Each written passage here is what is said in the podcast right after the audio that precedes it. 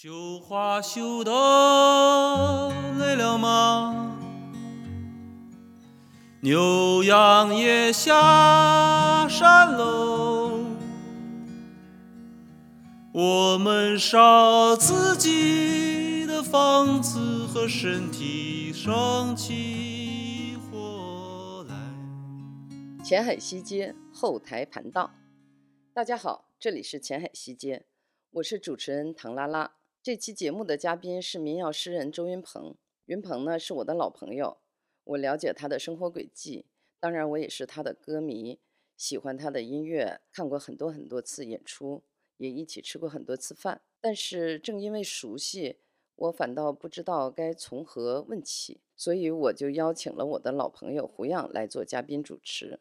那胡杨老师提供了很多有价值的问题。这次访谈让我对我熟悉的周云鹏三个字有了重新的认识和另一个维度的尊重。相信听众朋友们听了这期节目以后，也会跟我一样，会有一些舞台之外、音乐之外的收获。大家好，我是周云鹏。哦，这个声音太有识别度了，就是一听就能听得出来。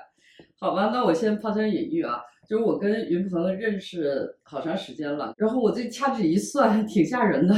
从九三年到现在，就是整整三十年了。咱们这三十年的时间里边，就是我我我经常意识不到，就是云鹏是看不见的，除除了你这个眼镜经常来提醒我，在我眼里，你就是一个没有盲感的这个这个盲人嘛。拉姐是一个特别粗线条的人，周老师会建议他这种朋友，就是是忽视你的这个需要吗？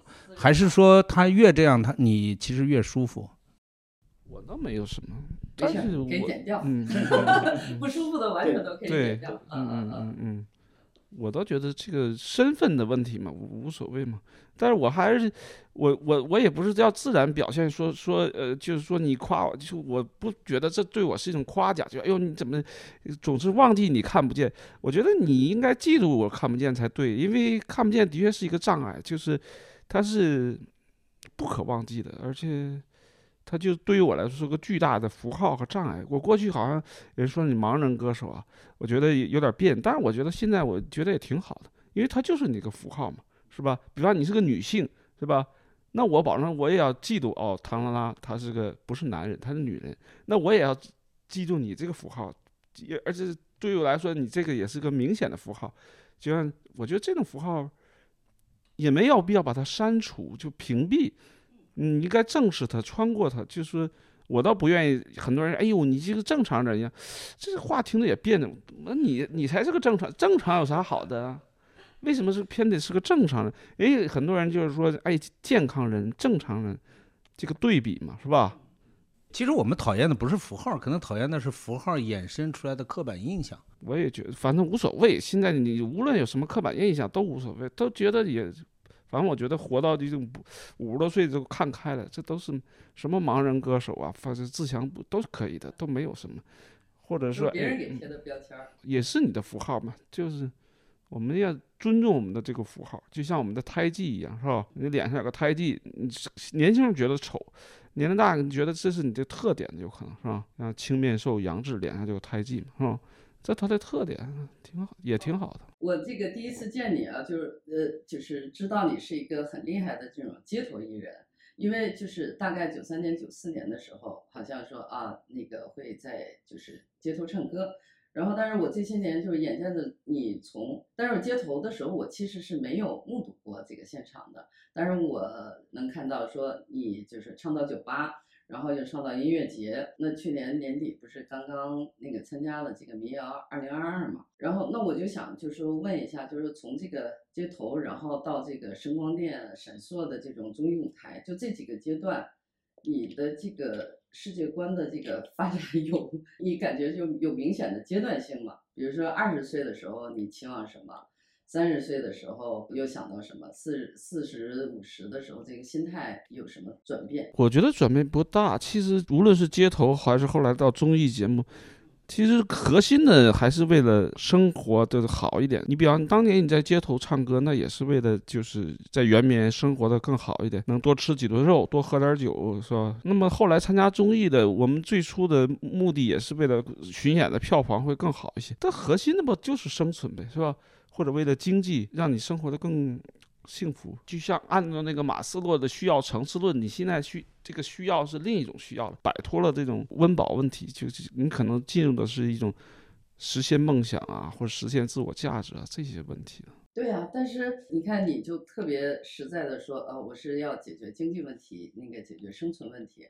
但是你从第一个专辑，感觉谈的就不是经济的事儿，就可能更多都是都是自我表达和就是自我意识的，就是自我认知的这样的过程。所以我就觉得你你可能有点儿过谦了，就是把你内心的这个变化给变化不大。其实你看，说第一张专辑那个时候，呃，比方《沉默中的呼吸》，当年跟摩登签约，那一张专辑才五千块钱呢，但那个时候觉得已经很多了，因为能给你出唱片，那时候就觉得很满足了，是吧？还要给五千块钱，不就更锦上添花了吗？但你现在回想，五千块钱是个什么事儿？就是这个，那你现在给我五万，我也不会卖你一张唱片了，因为唱片是版权的问题，有自己的心血啊，原创，所以真是二十年，整个就是我觉得是天翻地覆的变化。但是核心的问题可能还是那些经济问题或者自我价值的实现的问题，就我们还是在争取更好的经济条件，然后再争取一些这种音乐梦想啊、音乐理念的实现啊，包括。那你说参加综艺，今去年也是，核心不还是为了票房更好吗？如果我票房跟李志一样好，可能我就不需要去参加综艺节目了，是吧？我干嘛要参加综艺呢，是吧？我自己就是一一一卖票就售罄，哎，但是对啊、我就是觉得这十来年你的票房都不成问题啊，因为我每次不不不，在北京，现在大大小小的都是爆满。你是指江湖那种爆满，当然我们现在只要去那种千人场地啊，就那种爆满，那意义就不一样了。而且我们现在有乐队嘛，我还得养着乐队呀，乐手也要生活呀。你要一个人弹唱当然容易了，现在当然不存在任何经济问题，但是你要带着乐队能够有好的票房，才能把乐队维系下去。你看现在我们乐队要巡演，我看数了有十个人将近，还有一个 VZ 得有视频嘛，有个提供视频的，然后乐队得有四五个人吧，还有一个女的女女女生的和声。我大概这个团队再加经纪人和调音师，八八九个人。那这八九个人我们都要给人开工资的，那不是免费的用啊，是吧？那么你票房，我都估算了，如果五百人票房能爆满，才能够有点赚。比方四五百人的场地不能爆满，那你就要赔钱，或者说要亏钱。周老师还是希望他们在追求音乐的同时，有一些体面的生活体生活感觉嘛，我个人的话，我更喜欢就是看这个现场比的那种。对现场很很拥挤的、没有距离的，老周在弹唱，抱个吉他，因为这种那个酒吧里的演出特别放松，呃，尤其是云鹏是特别会带气氛、带节奏，对他，我嗯觉得也不是刻意的什么那个带气氛呀、挑动气氛，就是交流的感觉。对，就他特特别自然，边唱然后边说，然后间奏之间，然后跟大家就是聊聊天儿，而且每次就是都会有那种呃就很很好玩儿的，就是哄堂大笑的这种效果。其实那个是我最喜欢、最怀念的，对怀念的这拉姐。拉姐那时候老跟我说，周他们那时候周周五，就我认识拉姐的时候，都是一一两个月才能跟她去一次演出。那时候北京演出也少了嘛，一九一零九年的时候，他说他们早年在每周每周周五、周六都有演出，几个人一去，就是一种让我们现在挺羡慕的生活方式。但是那一种就是音乐的，它它对于你们这种，比方说和酒吧吧，咱们就假设那个，就是现在老谈和酒吧这种浪漫，但是对于艺人来讲，它并不是个很好的事儿，因为你们我们艺人还是想呈现的更完美的艺术品，而不是一个人拿着吉他说学逗唱。对于艺人，他不是个。黄金时代也不是个精品时代，就像赵老大呀，我们是喜欢赵老大，可是赵老大他的作品都是支离破碎的，他没有留下那种乐队完整排练，还有那种呃经过录音棚的作品。赵老大留下都是那种，就像你们喜欢那种，就是哎呀大家喝着酒聊聊天，台下台上唱唱歌。但是总是遗憾的，这个作为音乐人，你最终要留下一个成品，就是留下一个真正的艺术品或者成品。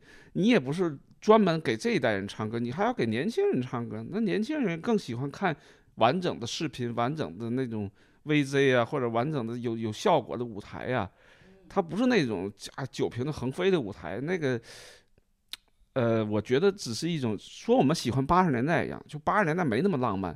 就没那么好，只是那么想起来。但是八十年代那种支离破碎的、穷的那种负面的东西也有很多，是吧？所以我觉得黄金年代应该是现在，就艺人们可以靠着自己，呃，收入能够养养一个乐队，把把养自己女朋友，可以给女朋友买钻戒了，喝酒可以喝点威士忌，别他妈天天二锅头了，哈，就是可惜赵老大没赶上这个好时候，或者如果老大在这个时代。我觉得他会更，起码他有钱点还是好的吧，是吧？对，他他他别老喝那大绿棒子啤酒，这你不得喝点好酒啊？喝点精酿，是吧？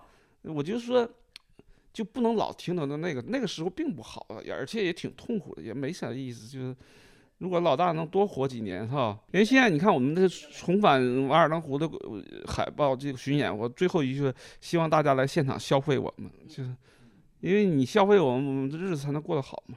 哎，我要问一个问题了，就是我当然觉得这种消费是很好的，就是我能够沉浸在更好的音乐体验里，你们也能够更专业的，不要说学奏唱的，把一首音乐很好的展现出来，这个相得益彰。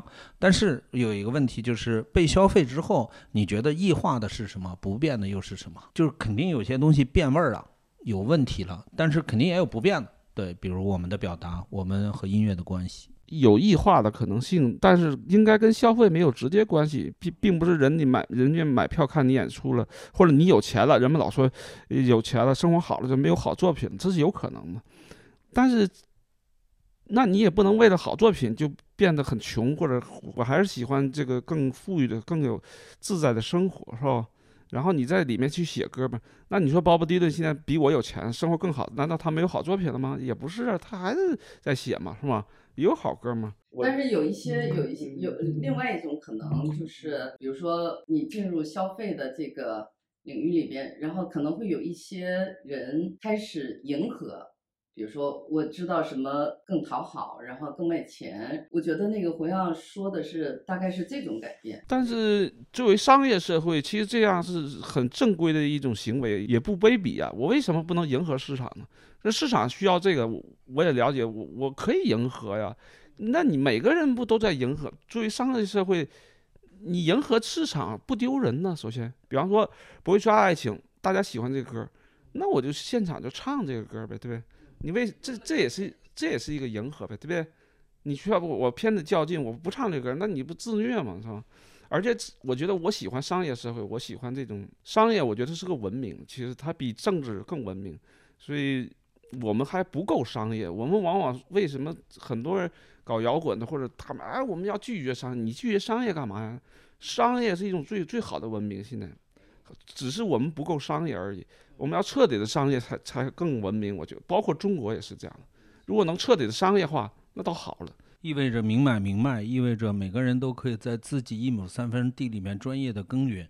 然后大家交换交易，对，交换生活都好一点。我愿意迎合市场，市场再给我点钱，这有啥不好的呢？对，周老师，我我觉得是这样的。我从粉丝的一个角度说一个，就是我们在听民谣的时候，尤其是它还在小众时候的那个阶段，它里边有我们很多青春美好的回忆，或者说我不敢的表达，你帮我表达了。比如像中国孩子什么，我也想表达，但是一没有这个能力，二没有这个舞台，三没有那个勇气。您帮我们表达了，其实是我们。这种上了年纪的老粉丝，在小众时候关注你们的时候，寄托了一种高于音乐不是商业的东西，是我们一直执拗的没有变。但是作为艺人，可能艺术理念在发展啊，关注的视角不同，对社会的解读也不同，生活的条件也在变化。但其实我们往往觉得你变了，啊，你商业了就不行。我现在当然是一个，我我认为我也是一个活的年纪有点大的，心态稍微健康，不走死胡同的那种粉丝的心态。我认为这就是一个大家应该走出来的一个东西，就不要再执拗，不要再执拗以前那个环境里边的那一点点快乐了。这个世界是变的，所以我其实更想聊的是，你觉得民谣在当下它的那个作用？或者他那个快乐是什么？他肯定是拉拉姐，就那个年代不一样的东西。也不要强加给这个民谣音乐太多的价值观和历史使命，这是不公平的。它毕竟代替不了报纸，代替不了新闻媒体。那你新闻媒体都苟延残喘了，你凭什么指望一首歌手来做什么事情，是吧？你记者去哪儿了？你怎么不问呢，是吧？你你你歌手能越俎代庖作为记者的功能出现吗？他能写深入报道吗？被强加的这种意义太多了我觉得这才是异化。要说异化，这是异化，不是商业化就代表一定异化。其实这个不是是商业化，这个本身是一种意淫或者是一种一种狂妄吧，就是认为你这个是我我我买了你票，或者我我我就给买你冲锋，买你冲锋陷阵，买你救死扶伤，那是我的事儿吗？那是我一个歌手应该做的事儿吗？是吧？两百块钱一张票，就让别人为艺术牺个生，我觉得这个不公平吧？是就这嗯意思，你说的是就是这，所也是以，所以我觉得嗯就是这种才是消费心态，就是我花了钱了，我想让你，我希望你，我想变让你变成神，对，你得给我变变成更悲壮、更怎么对样，应该是承担更多责任，然后就是替我，然后我就会我做不出来的事情，然后要不然我就会很失望化。对，要不你就不是人。嗯哎呀，对我就做自己吧，做个人吧。这是我们离家去流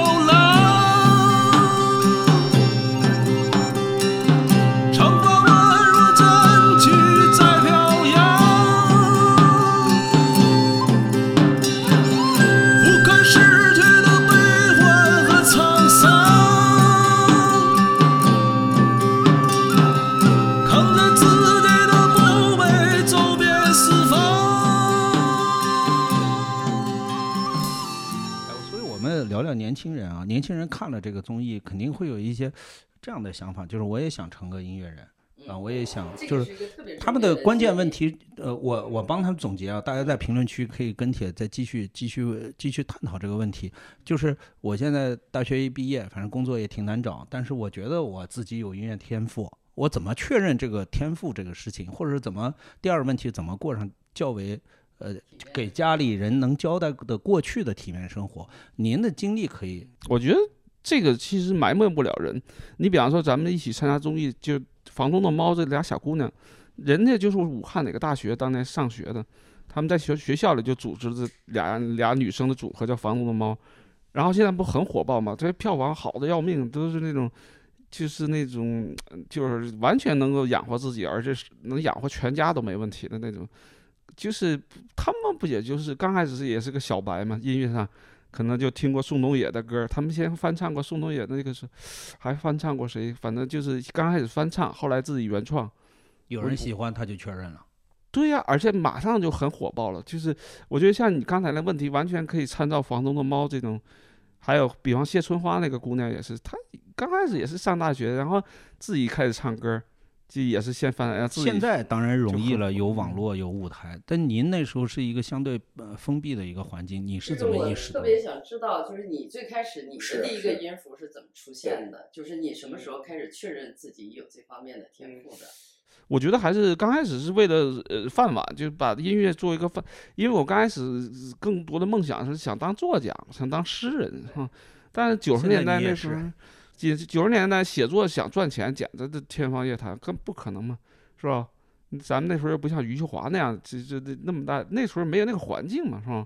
就写作，后来我就说，哎呀，还是靠音乐吃饭，起码音乐你在路边唱歌，有人给你钱嘛，是吧？你在路边朗诵诗歌，可没人给你钱哈。那所以我觉得最初还是出于出于生存，就是音乐更适合，更容易挣钱吧。然后又可能后来觉得挣着挣着就上瘾了，上了这个道儿了，然后就出唱片啊。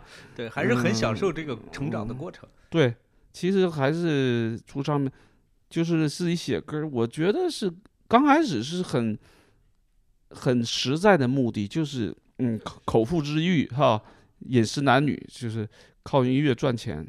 那这个饭碗，然后后来才把它当做一种事业或者什么，也是哎，那我想嗯回到就是还是回到那个作品本身，就是你这些年不是出了几张专辑，然后隔几年出一个专辑，但是每个专辑的那个风格啊，跳跃都挺大的，不管从那个音乐上，还有就是它的那个内容上。然后跳跃都挺大的，你像《沉默如谜的呼吸》，这个是我个人最喜欢的一张，因为它整张专辑，包括夜莎也是最喜欢这张，就是整张专辑都是像诗歌嘛，里边有好多这种这种流浪、出走，就是远方的这种意象，这个特别有那种时代印记感。就是我觉得好像可能上个世纪八九十年代上过大学的这些人，就普遍有这种情怀。你这个专辑不是零四年出版的嘛？但是这些诗歌它写成应该是更早吧？就是它都是什么时候形成的？我觉得应该也是，就是本世纪初，就零零一年、零二年那三年写的，好像九十年代哦，山鬼那个歌好像九七年写的。盲人影院应该也是零二年、零一年，失业者这种，嗯，我没觉得那张专辑，我倒觉得中国孩子那张更好一些。我自己满意的应该是牛羊下山啦，中国孩子能呈现我的就是自己的音乐的一些理想，就是那种。当然你们可能觉得那个好，但那个我觉得一般吧，还算可以，但是不是特别好。尤其是山鬼，你看就是那几句歌词，我们到现在也耳熟能详，就什么呃，这时我们离家去流浪。长发宛若战旗在飘扬，那个太太写太文艺范儿了。对，但你现在有保证，我不喜欢这种歌了，就是太太校园青春化了吧？那种青春无悔路路线的那种。那个时代，那个时代就是诗歌黄金时代的尾声嘛。啊，大家都是那样去表达的，或者那些符号还在空气里边。我想那个时候还是。就是受了八十年代浪漫主义这种尾声的熏陶，所以才写出刚才那种什么战旗飘扬、长发呀什么。影那时候影响我比较大的还是台湾那些校园民谣，包括大陆的校园民谣，就这种浪漫派吧，是吧？比如罗大佑、齐秦那一波人。其实国外对我影响，那时候因为我英语不好嘛，那么。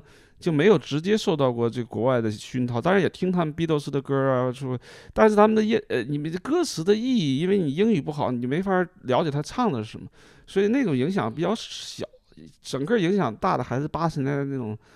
无论真浪漫还是伪浪漫，就是那种浪漫主义的那那种熏陶还在还在自己的血液里。但是这么多年过去了，我就那种东西已经消失的很多了。在我我也不喜欢八十年代那种浪漫了。就就我觉得到了一个不惑之年或者是天命之年，五十多岁的你应该更呃更愿意表达的更复杂一些的色彩更。会就是更综合色、更复杂一些的概念。你像《瓦尔登湖》这些歌就没有那么多浪漫、远方啊什么，就那种情绪不能触动我了。但是你看《什么如民》那个年代的这种就是那个浪漫，然后呃到处走，然后长发飘飘，远方这种。但是你看你到《瓦尔登湖》这边，他他也也也是在走。他就是，我觉得前后你你横跨这个二三十年都有这种要漂流要走的这种意向。那你觉得前后这个对比是？你像《瓦尔登湖》这个歌，它还有一个自嘲性，就是我发现到一定年呢，你开始自我嘲笑自己的，就你能够嘲笑自己的，你也有这个心态，就是自自己挖讽刺自己，那么我成了一个空心的稻草人，那这是一个自嘲，是吧？自我解嘲嘛。但是在早期的歌里没有这种，那时候是真相信远方，而且相信自己的英雄啊，对英雄主义啊这种。但到《瓦尔登湖》就一个就英雄迟暮了，或者是你知道自己也就是个稻草人，就是还是空心的稻草人。我觉得这种是进步吧，所以这是成长吧。我们现在理解的生活是很复杂，生活是。它的色调不是单色调的，不是什么英雄或者悲剧的能够解决的这个概念能解决的问题。生活是很复杂的，你会，然后你就会想，你的作品应该也是有一定的认知性，也要复杂，是吧？它不是个单一的，像年轻时候那样的。我将留下一个人，比黑暗还黑，请你把你的光收。第二张专辑就是《中国孩子》，老周说，呃，就是自己是更喜欢这个。我个人就是我觉得这个专辑对我来说，它的那个社会意义就大于它的音乐性。因为从音乐和诗歌的角度，这是当然个人的这个审美审美取好了。但是我知道，就是这个专辑，云鹏才开始，他从我们这个一个小圈子，然后开始就是被广为人知。你有觉得这张专辑的音乐性没有那么强了吗？我倒没觉得，我觉得音乐性也很强。就说《中国孩子》这个歌，它本身传播那么广泛，并不是完全因为它做了一个克拉玛依的事情，其实还是它的音乐性。就是音乐性，它这种音乐是单刀直入的音乐性，就是说不玩什么，不跟你玩花招，我就把这事儿说清楚了，表达我的情绪就行了，就是一个直白。因因为有的时候音乐需要一种直白，就是就像练武术时候，你那么多花招招式意义不大，像古龙那种小小说里直接的一个刀术，像那个双双旗客刀客那种，双旗刃刀，就简单，就是一下、是吧？嗯快速或者其实更有效是吧？比方你说那个多情剑、无情剑那个那有个阿飞嘛，他就是快嘛是吧？他不跟你玩什么什么什么内功啊，什么招数，嗯，其实很有效。中国孩子也是这样，就是他就是对于这种灾难，你玩什么技巧意义都不大，是吧？你就把它说出来就行了，呈现出来就够了。这我当初也这么想的，我认为这个也是一种，就是把它音乐性，所谓的把音乐性降低，其实这个本身也是个音乐性，就是当你处理一首歌的时候，你怎么去处理它？是要把它唱得很好、很复杂、很好听，像爵士，那你我不可想象一个用爵士乐怎么呈现中国孩子这个主题，因为这是小何制作的，我我觉得小因为这个没有小孩制作，我也制作不出来这张唱片，就小孩制作的好。你看中国孩子那里面，比方请小孩唱伴唱，那个多好啊！还有他后头那段很有激情的，然后唱中国孩子，然后那个他是弦乐，一段弦乐的那种滑滑音还是什么，就是一大堆弦乐的那种滑音，那都是小孩制作的。哎，对，说到这个呢，我就还想那个问一下，呃，录那个《瓦尔登湖》的时候，就是那个《失明的城市》，就是你跟小何那一晚上在录，我正好不是在小何家，我就目睹这个旁观了全过程，我才注意到，其实我知道你们俩就是一直几十年的朋友，我是最近然后翻了一下那个专辑，我发现好像从第一张专辑是不是就开始小何制作？对你们是怎么开始的 这种？那个时候小何他们在北京这个地下演出，这个还是刚刚露头，还是很有号召力的。就是当年我记得最早他们在盲峰演出，去东四石桥那个，然后那时候我我演出机会比较少。然后那个时候，小何就是不遗余力的老推我说：“哎呀，老周音乐好，你们听听。”但他这么推，大家可能也没兴趣，也不是特别大。他但是因为我就没有在何酒吧演过出，他们老把我也算到何酒吧，说周我那时候没在何酒吧演过出，因为小何那时候何酒吧就是小丽、小何这种比较有实验性，然后舞台经验又多，而那时候我的歌比较沉闷，因为我早期的歌像失业者的这种，我估计他们也不喜欢，那就比较文本化的歌。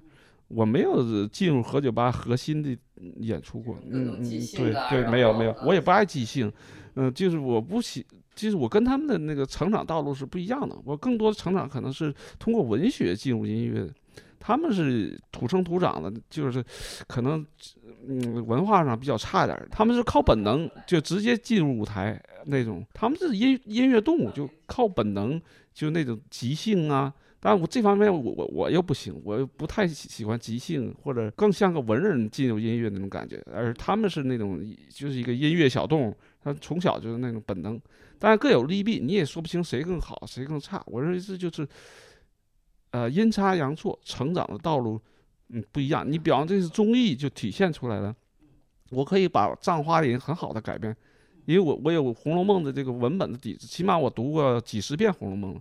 那你这一点，你让小何来改，他保证不如我，他可能一遍也没读过《红楼梦》，是吧？回头你你问问。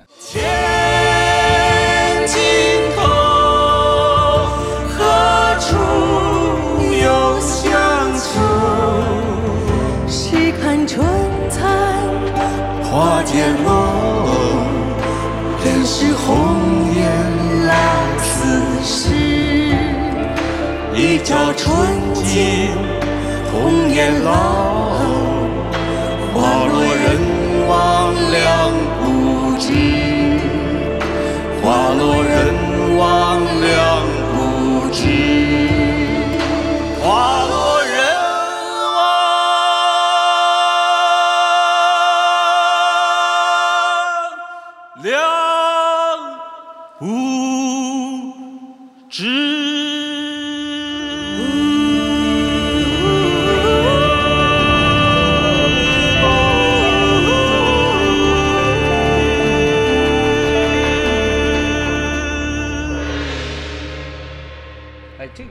触还蛮蛮深的，就是我又看民谣民谣这个节目嘛，因为听九月至少十五年前的事事情了，对于我的人生经历。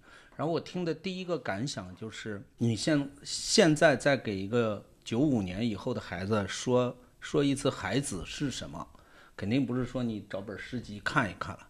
我觉得就是听九月之后，然后再给他说说那些故事。我觉得这是让他们接触诗歌或者重温诗歌那个年代最好的一个方法了。我在看那个九月那首歌，你们唱完那个弹幕上面有好几个词儿，我我今天还记录下来，特想跟你聊聊。就那个弹幕里边有一些特别有意思的那个反应啊，这个反应叫准备好烟酒，起立哭，然后点烟，冲这个来的。果然，诗歌是用来唱。然后还有一个妈妈写的，这是给我孩子的胎教音乐，一唱就安静。可怕的，好可爱的美，呃，我的感觉，我的感觉跟下一个弹幕特别像。不是这这这个弹幕跟我们平常在 B 站上看的弹幕的风格不太一样啊，怎么都这么文艺呢？可能也是我筛筛选的，但是大部分都是这种风格。我的感觉跟下一条弹幕特别像，就是哎，我为什么会哭啊？哦，好奇怪的。感感受，因为我在看的时候不是正经的看电视嘛，我就在单位偷着摸鱼看了一眼，我我就感觉啊，好像灵魂在洗澡的感觉，就是怎么这个力量从哪儿出来的？好像不哭点啥，不干点啥，过不去了这个东西。我就看那个刘震云一直在摸下巴颏，然后陈粒已经就哭的就不行了。李就你们唱完之后，李宇春是就是第一个。站起来，然后我就看那个呼兰，就你旁边一个主持人，就哭的已经把眼眼眼眼镜拿下去，背过台就走了。只有徐正胜傻傻的站在那儿。哎，那个呼兰哪去了？就感觉，呃，就是小小的时候没有这么丰富的表达，只有诗歌。那个诗歌一下撞击到你的时候，就是这种感觉。十年之后，突然一首歌又让我想起这件事情了。然后看不同年纪的人。然后再听这个感觉，居然是一样的，我就觉得这个太神奇了。对我也没想到九月它有那么大的冲就冲击力，尤其现场，你你在屏幕还不一样，现场是另一回事，就是被击中的感觉，就像你现场扔个原子弹那种感觉，就是所有人被击中。当然我自己也出乎意料，我觉得这是我喜欢的歌嘛，我就唱嘛，是吧？但我也没有在这个歌里哭过，其实说实话，我一次也没有在唱九月的时候哭过。我就全心全意的把它呈现出来，嗯，像是像你说，因为也许有点神秘，因为这里头可能死者比较多吧，就除了孩子还有慧生是吧？他表现死亡的，他其实是一首挽歌，它更像是个哀歌，就比方说像个安魂曲吧。我觉得如果按西方的一种音乐框架来衡量，九月它是个安魂曲或者是个挽歌啊。中国古代不有挽歌嘛？你看陶渊明写过挽歌词，他是给死亡写的歌，一般都叫挽歌嘛，啊。但九月更像这种，然后它里面真有死亡的死者啊，所以陈立后来他表达，他说这个什么称呐，他讲就是死亡的问题嘛。那九月这个歌儿，我当天唱的时候，我我突然有个觉悟，就是领悟，因为我那个歌也在不断练嘛，那那天要唱嘛，跟乐队磨合，我我在从，我我我发现我过去唱九月总是把它唱的很强，就是就草原那种很强大。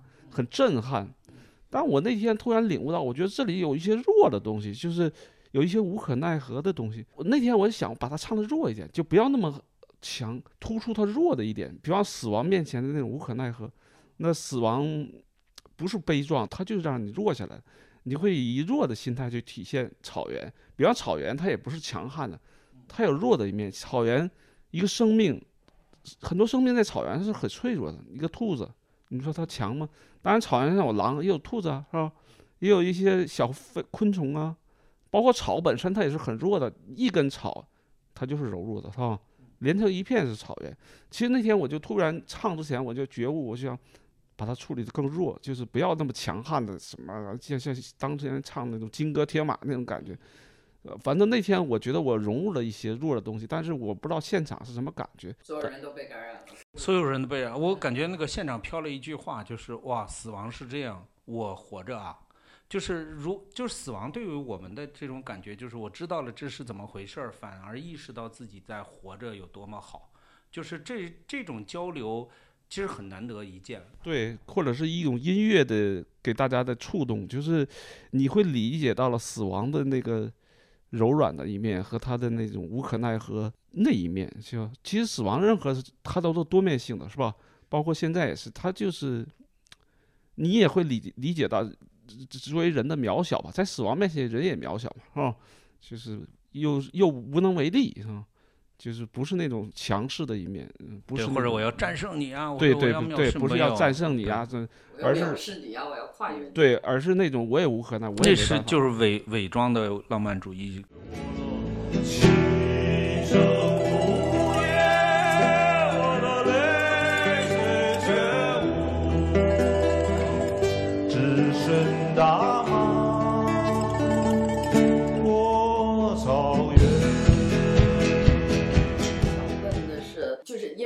首歌，你自己的歌可能都会唱过什么那个成百上千遍，你是不是在每个阶段，就比如说唱同一首歌的时候，比如说领悟、感受和你当时的情绪想表达的，它它会经常是会有变化的吧？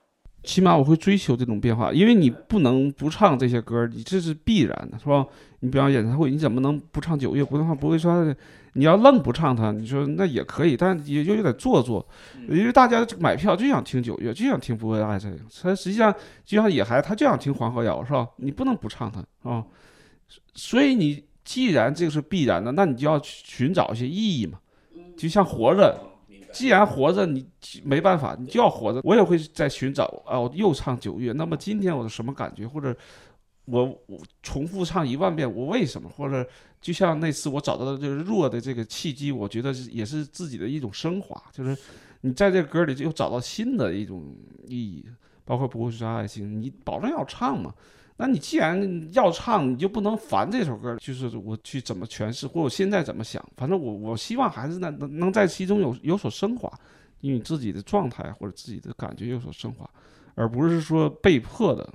当然唱是被迫的，但是你不能厌你你不能首先厌倦它吧？是哎，这个过程很有意思的。一开始有一些符号在我们的身上，无论是呃身体的符号，还是后来诗人的符号，还是批判社会的这个符号，呃，肯定会有有一些疏离或者不喜欢，甚至想到背叛。但后来呢，又是一个接受、容纳。其实我们还是谈到了接受，就五十岁的人是不是很多就可以接受、承担、容纳，是吧？包括你自己。其实你说当初梅兰芳他唱《贵妃醉酒》，他也唱了一万多遍，可能一千多遍，他不可能再创造一个《霸王别姬》的别的戏啊，或改唱腔也不太可能，这没有意义。那他怎么，他他也会有他的感觉。那这个《霸王别姬》今天什么感觉是吧？文革时候唱什么感？就是任何一个艺术你都不能偏离的重复。因为现现在有很多外行人觉得，哎呦，他在不断的更新超越自己，他现在唱的跟过去不一样。可是有什么意义呢？你你音乐这东西，有时候重复也是一种力量和一种修炼。你不可能总创新，说我该写更新的歌，我我不唱不不唱九月的，我这不唱不归爱情，我要我超越自己。我觉得这个意义不大。这个嗯，对，是在创作嘛。但有时候你超越不了过去很多自己，就是。你超越也是一种虚荣心而已。你年轻时候写的诗，你就是老了就能超越吗？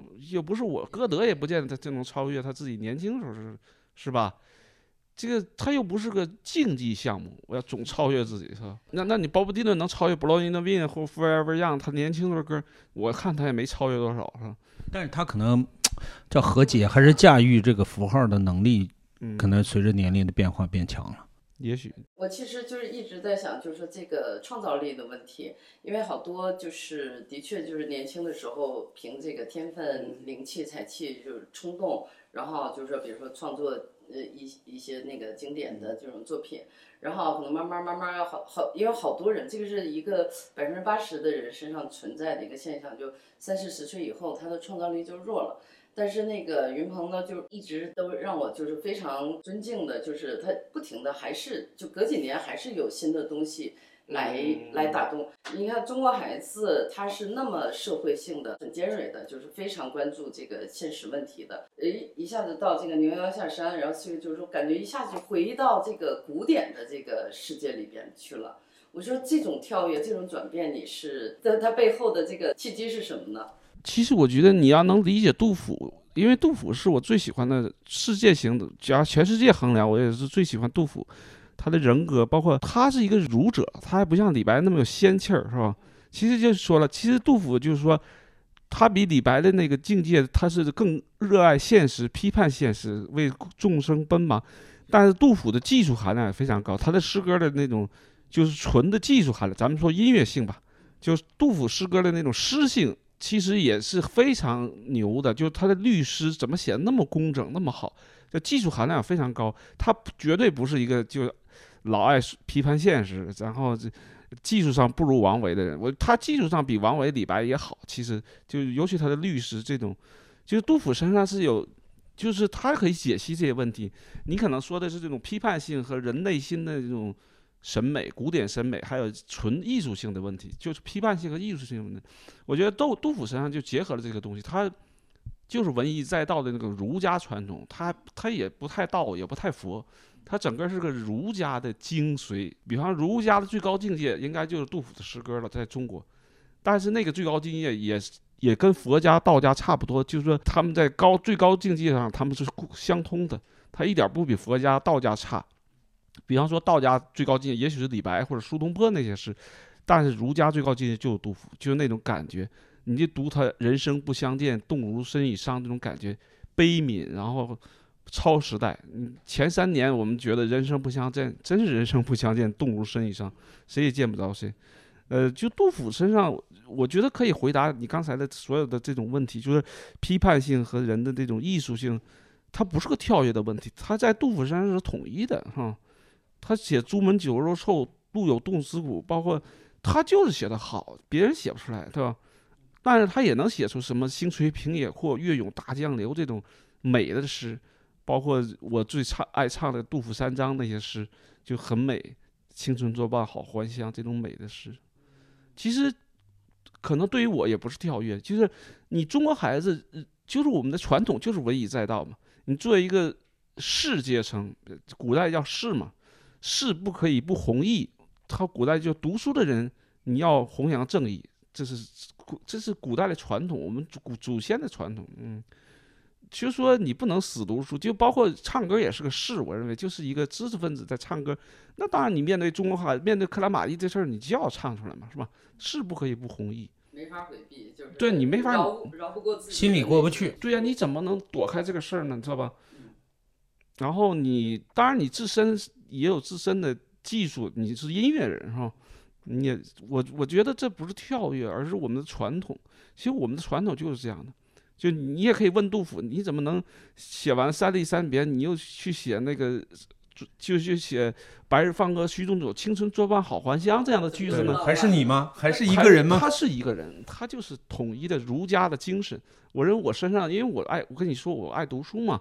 那古代的那些书，什么《资治通鉴》啊，包括《红楼梦》《聊斋》呀，枕边书就经常读，所以我身上也有这种。血液就是士不不可不弘毅，就是士可杀不可辱啊！包括这种士的精神，我认为在我身上有体验，没白读书，就是士的精神。士的精神是中国最好的一个读书人的传统。云鹏有有一种那个古典之，就是传统之。我觉得有士的这种承承对传承，所以我爱读杜甫，有共鸣也是有这种传承。所以你这个就是我认为是士的这种精神在我身上发作了。然后就是写出中国孩子，但是你还是个读书人嘛，是吧？对，这是嗯周老师的操作系统，嗯，他这系统就是这样的。对，嗯，对，所以在在系统里它是统一的，是吧？作为士的一个士的一个阶层的后后续者、后来者，你会有这种想法，你怎么能回避开这这个事儿呢？是吧？你怎么可能不不写出一首歌呢？为这个事儿，是吧？而且就是因为多阅读嘛。就我跟别人别的歌手区别，这就是我可能读了更多的中国古书或者外国的名著啊，中国书也读过很多，是吧？包括《诗经》啊，什么他们唐诗这种，现在也很喜欢读《资治通鉴》，每会儿我都放在我的读书目录里去看一下。因为是司马光也身上也有那个士的精神，他在叙事历史的时候，他是要有情怀的。包括《史记》，我也是我特别喜欢的书，就那种。人们那种正义感，还有人们之间的那种情感，包括你看那个史史记里，我最喜欢读的是，比方《信陵君列传》，哇，太好看了，就每一回都读一遍。就那个看他城门的说，你走了几天我就自杀，是吧？向告慰你对我的知遇之恩。那时候人真敢死，说死就死，就把自己脑袋就砍下去，就那种凛然对凛然的那种。就包括我也喜欢读乐毅列传，就乐毅这个人，他后来就被人记恨嘛，就是那个。很多人就说你这个立这么大功，跟国王弄反间计是最好的计策嘛，对吧？这人这么大功，你干？然后他就逃亡了嘛。国王的儿太子嘛，就给他写信说：“你看我爸爸先王对你这么好，你看你现在怎么逃了呢？”然后乐毅有一个千古名言说：“君子交绝不出恶声。”就说大家是我们的，就君子，咱们没有交情了，但是咱们也不互相骂。就算是我现在离开，君子交绝不出恶声，说真好。就是君子的范儿，就是我们没有交情了，我也不会咒骂你，不会，就是就乐毅列传里的这句话，哎呀，真是震撼人，就祖先那种感觉，就是那那种超然，那种气度，还有那种绅士范儿，的确在《史记》里体现了这种绅士范儿，就人们那种，就是我的仇人，我也不会痛骂你，就什么把你骂一顿，就跟现在其实就那种精神在《史记》里是有，所以我刚才还说这种士的精神浸染了我，我认为。嗯，所以现在我也认为，我这些书是我另一个生活的，是我的来源。它不是说，比方野孩子，他们来源可能是西北的什么黄土地啊，画包括张嘎总这个，或者小何的来源，我不知道他的传承来源可能是别的，多听了很多实验音乐啊，包括他自己的悟性啊，去收集童谣。但我的来源绝对最最大最大的来源还是读书，就是这种。文本的来源。慈母手中线，幼子身上衣。临行细细缝，唯恐迟迟归。来说这个那个失明的城市，在制作的时候，我不是在旁边听嘛，当时我就被这个厕所这个意象给打动了。嗯，当然这首歌就整个的那个旋律啊都特别好听。然后，但是就是从呃文本上来说，就是说什么那座失明的城市，所有的厕所都会唱歌，因为这个是呃完全是从你的那个视角出发的这样的一首歌。他的体验出。对，但是我就我从来就没有想过细节吧，对。对，其实视障人也是像我们出门最尴尬的就找不到厕所，包括女生、男生，他因为你的确找不到厕所很麻烦嘛，是吧？你憋着那种痛苦是，而且又尴尬，他这种痛苦是无意义的，是吧？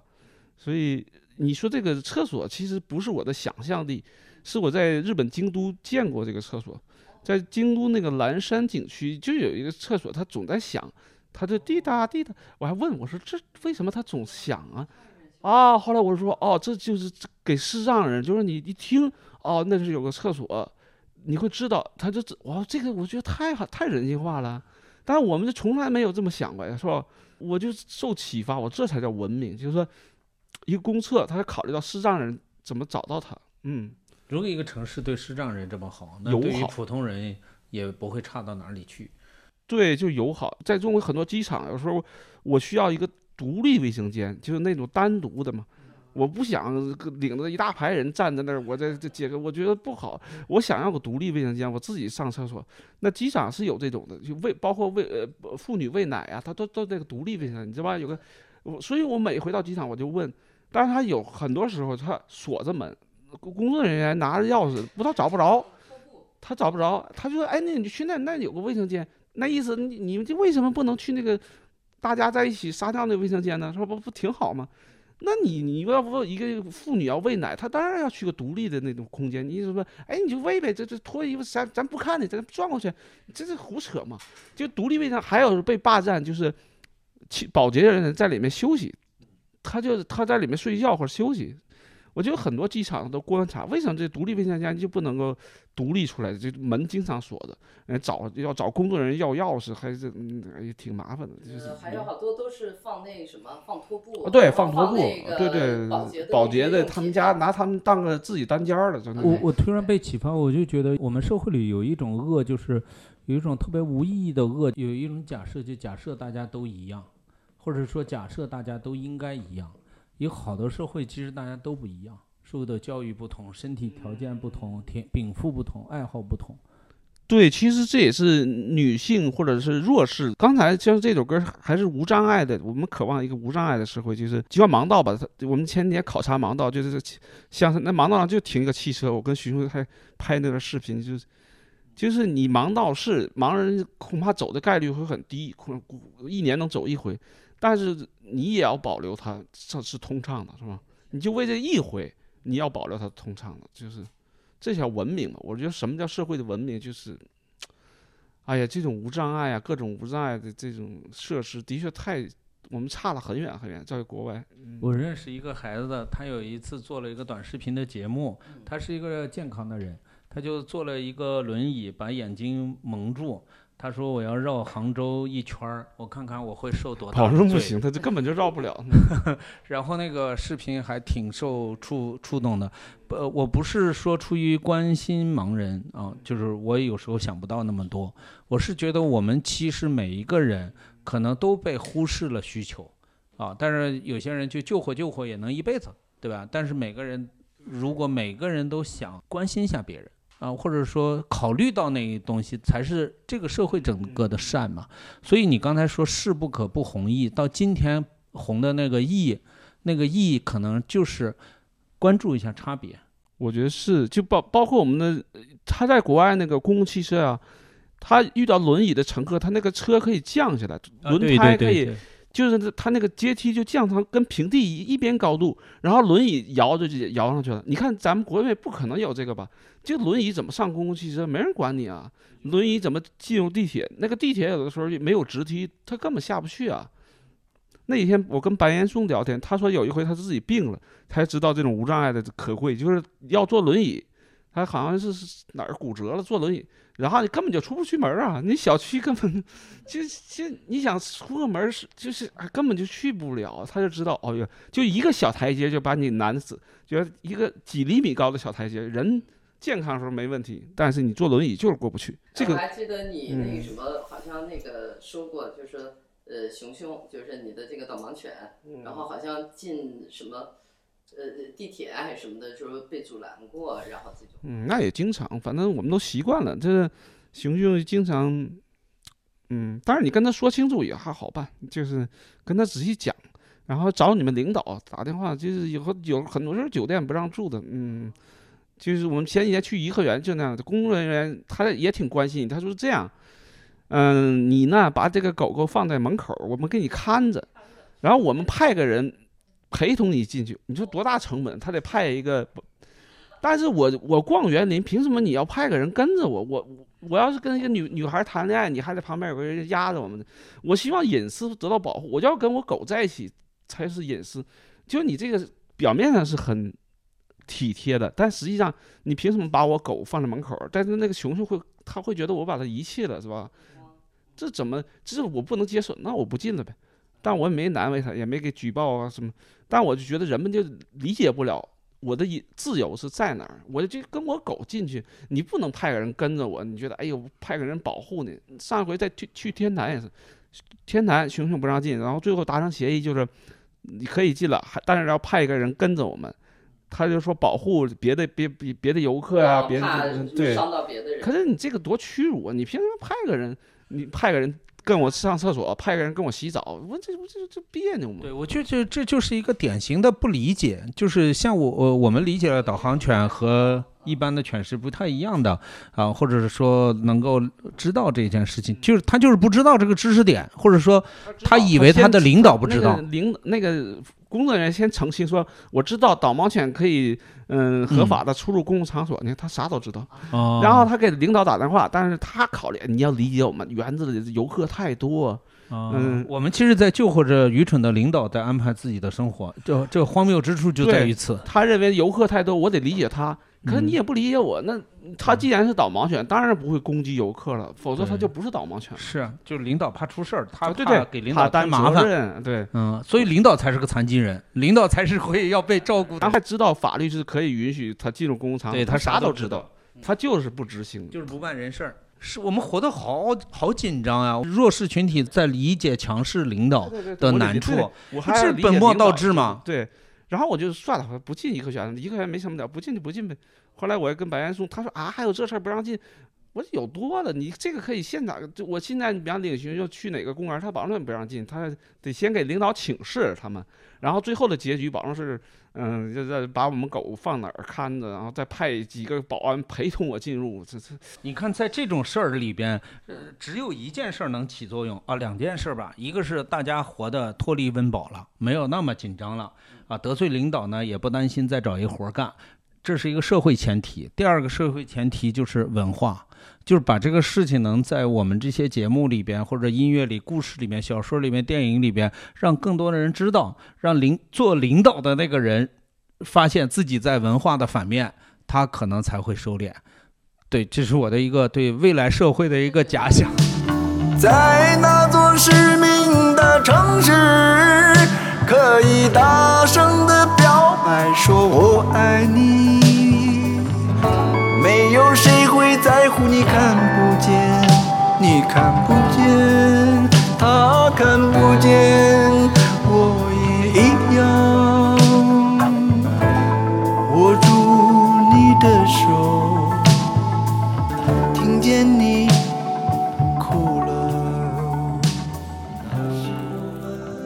我前两天有一个新的体验，就是我在讲一个讲一个课，就是黄金圈法则，一个营销的。他举了那个，就是那个马丁路德金用什么什么的力量，然后让大家二十五万人聚居在那个华盛顿广场里面听他讲。我有一个梦想。然后你知道那个九零后的、九五后的第一个反应是什么？他说：“那是不是我都没想到这个点？”他说：“他说是不是特朗普也在用这样子的一个战术或者统治的策略，让美国更强大。我说你居然从这个传播技巧和功利化里面去理解这个历史事件，就是角度不同。我并不没觉得他不好或者不善良，因为我觉得我们。年轻人在学习的过程中，跟我们最大的不同就是他们的学习过程中整体处在一个功利的一个市场里边。他们从大一就担心我学的这个课，我体验的这个实习，对于找工作、考研加分有没有用？没有用。呃，呃老胡老师，我没有这个时间呀，我就很能理解。所以你说到这儿，我就突然那个意识到说啊，为什么我呃，就是我们的青春时代，我是比如说喜欢去泡酒吧，然后喜欢看没有用的这些事儿。那个现场，然后把呃呃所有的钱都花在买书买碟上，就是对我们来说，就是那个滋养和我获取的那个那种愉快愉悦感，对对我来说是更重要的，就是我的自我成长是更重要的。老姐，我一句话把你打回现实，因为你那时候的找工作没有现在的孩子那么难。嗯，有可能现在可能就业是一个，就是很多孩子，比方找好工作，这是他一生这个青春时代最大的核心任务了，而不是去浪漫去逛，所以也可能我们那时候也不考虑工作，我看周围人谁没没有人考虑工作的事儿，要么没觉悟，要么是改革开放确实让大家找个活儿还挺，尤其是你们这种文化开化的人，对，那扛着吉他就走了，你这哪儿不能找个事儿？街边坐着唱歌就有钱嘛，就可以。他愁过生活吗？他没愁我过。三十岁之前我都没没钱，没你事给爸妈呃，这个就回到古古古仓廪实而知礼，说没吃饱的话，可能对于审美就是奢侈，是吧？还有这个什么道德也是奢侈。但是整体说，现在现在要比二十年前、三十年前、十甚至乃至十十几年前，整体的那个这生活物质是丰盈多了多了。但是地位和虚荣和自我满足是远远没有我们那时候，呃，丰盈的。就是你现在不混，就你微博多少粉丝？一百，呃，我多少？我一万。你你瞬间觉得，哎呀，我是人吗？我怎么跟他差这么远呀？那不是一一个鞋吃顿饭，我收收入跟他一样能解决，就是精神上面因为这种功利的比较，变得非常之窘迫。就是你赶快天天买房子，天天找工作，你就什么也不想了，哈？对，你还想这个想这个干屁呀？对审美干嘛呀？这是没用的事儿，是吧？你对。但是就挺可怕的，可能这个时代是比我们那时候，呃，找工作更艰难，或者是糊口嘛。我不是有一段时间跟人说开放麦啥的，就是呃不了解的人，我的朋友第一句话就是你弄这个干啥？你能上脱口秀大会吗？啊、呃，一样的道理，就是比如说我在我热爱民谣，那别人就说那你不上综艺，你不上这个月下，不上这个，你热爱有意义吗？不上这个我的民谣二零二三，你嗯你有用吗？乍看这种很实用，往往很实用的人，他反倒就不实用。比方是指，比方音乐，我如果我过去不爱音乐，我不可能写出《瓦尔登湖》这首歌。那我写不出《瓦尔登湖》这首歌，我上综艺也没用啊。我或者我我根本就不唱《九月》这首歌，我觉得没用啊。我干嘛唱？那你现在就有用了，那我拿到冠军了，当然我就画成有用的东西了。其实有有很多就是没用的东西，它最后变成有用的东西。你如果不热爱这么长时间，你怎么写歌，怎么唱歌？年轻人怎么喜欢上你？对呀、对呀、凭啥嗯喜欢上你啊？对吧？我觉得有的时候我们中国人就是突然忘了，就怎么能够通过没有用的东西变成有用的东西，那种就审美吧，审美是虚无的，可是审美也是商业，是吧？你好的审美就是能，你要我能写出《米店》这首歌，你觉得没用吗？我写出保证就够用了。对呀、我就够了，我我、嗯那你没写出这首歌，你一你一直要尊重有用，所以嗯你没写出这首歌。其实更高的这种商业就是审美商业，因为的确一幅画，比方我能卖一百万、一千万，那不是审美吗？那画本身有什么用？可是它带来的金钱嘛，对不对？这又是有用的。我开创了你一个视野，我注我奠定了一个新的符号，我表达了过去很就比如岳敏君的画，确实是一直生活在我们身边的一种符号，他表达出来了，我靠，那就值钱。这就有用了呗，对。那你要一直抱着实用主义，你就创造不出任何这种东西。对，我觉得这种实用主义马上这三年来就会被 AI 给干掉，因为 AI 比你出的更实用，更实？用，对人的意义就没了。它的它的区别可能人只有保留审美的这个这个，也许暂时能够跟机器区分开，就是你的审美。对，嗯，嗯。我觉得机器有创造力，就是你的想象力，这个我觉得这这个 AI 永远暂时感，当然未来也说不上。呃，对对对对，就未来可能我开个脑洞啊机器不会干掉什么样的人，其实就是周老师这样子的人，就是他一直在独创。我不，我不想保留那些就是复制我还没我复制好的人，我觉得这是对社会资源的浪费。是，我觉得也是，就是你唯一对对抗这种人人工智能的威胁，还是就你保留那种没用的东西，还有你追求一种没用的东西。比方我有时候读书，对于我就是审美，我就喜欢看看书。我其实我也不想那在里面偏得唠叨真理啊，唠叨什么权术啊，没有，我就在读书中读到了愉悦。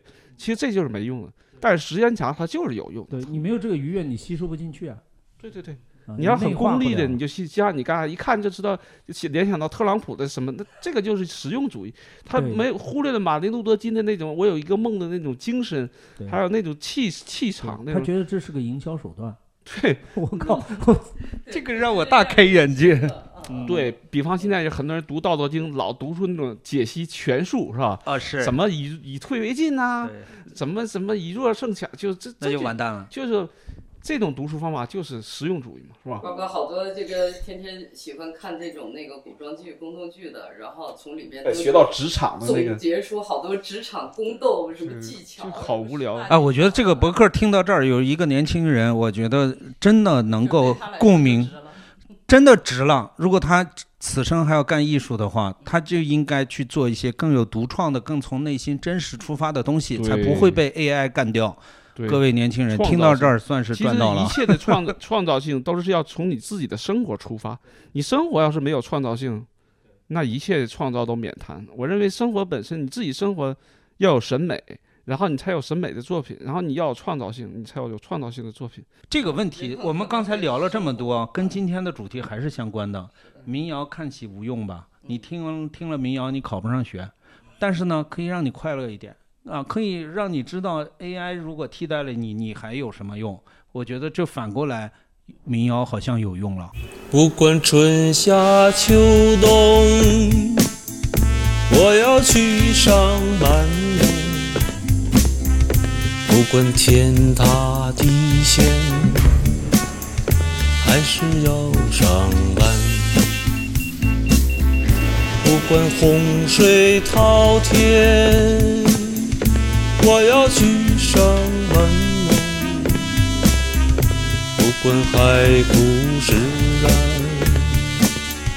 还是要上班。我要拼命的换美，我要努力的还哦。我要一直的还钱，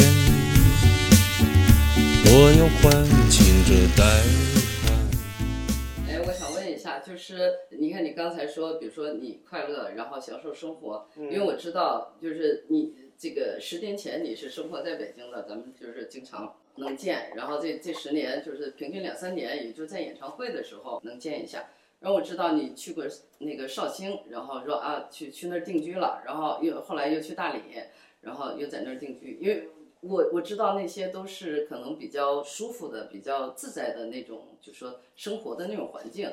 然后，那你现在就我我，因为我今天跟你这个约约约采访，你说啊，我我下周就回北京了，我以为是就是比如说录录音呐、做节目，对出所谓的出差，然后可能还要走。你说不着急，我已经搬回来了。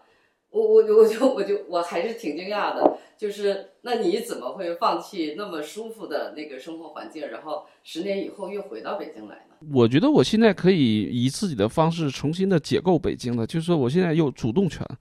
早些年是在这挨饿，是忍气，是挨饿，然后受尽了 人间的苦难。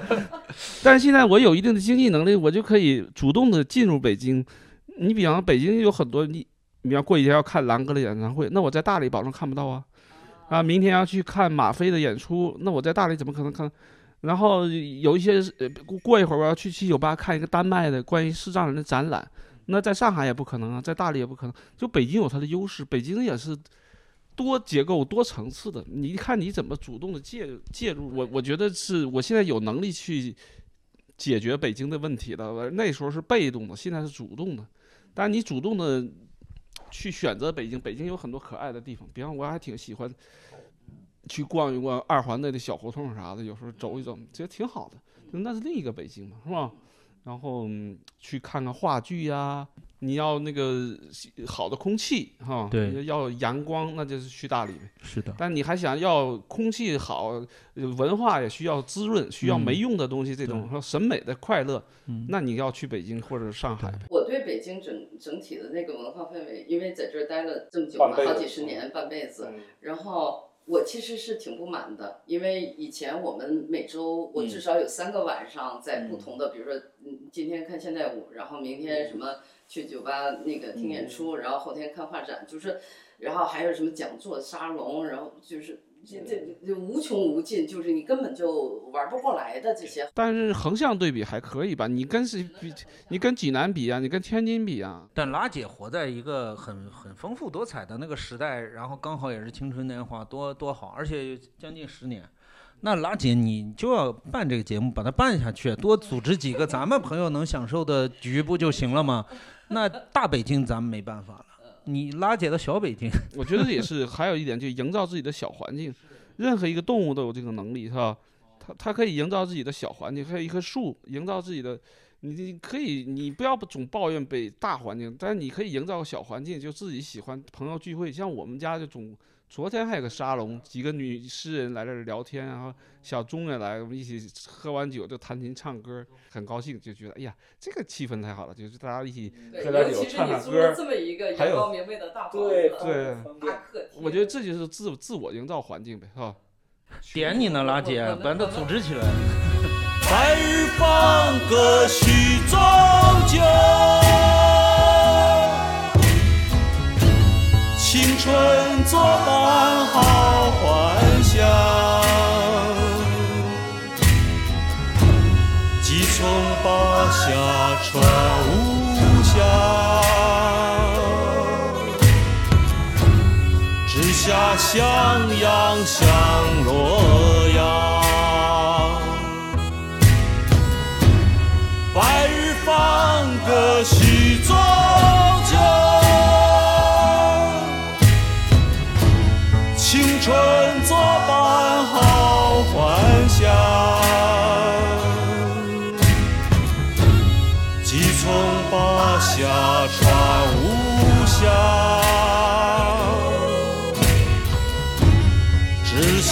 襄阳向洛阳，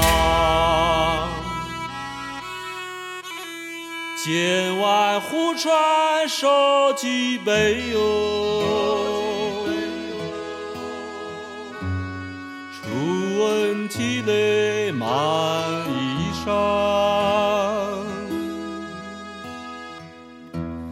剑外忽传收蓟北，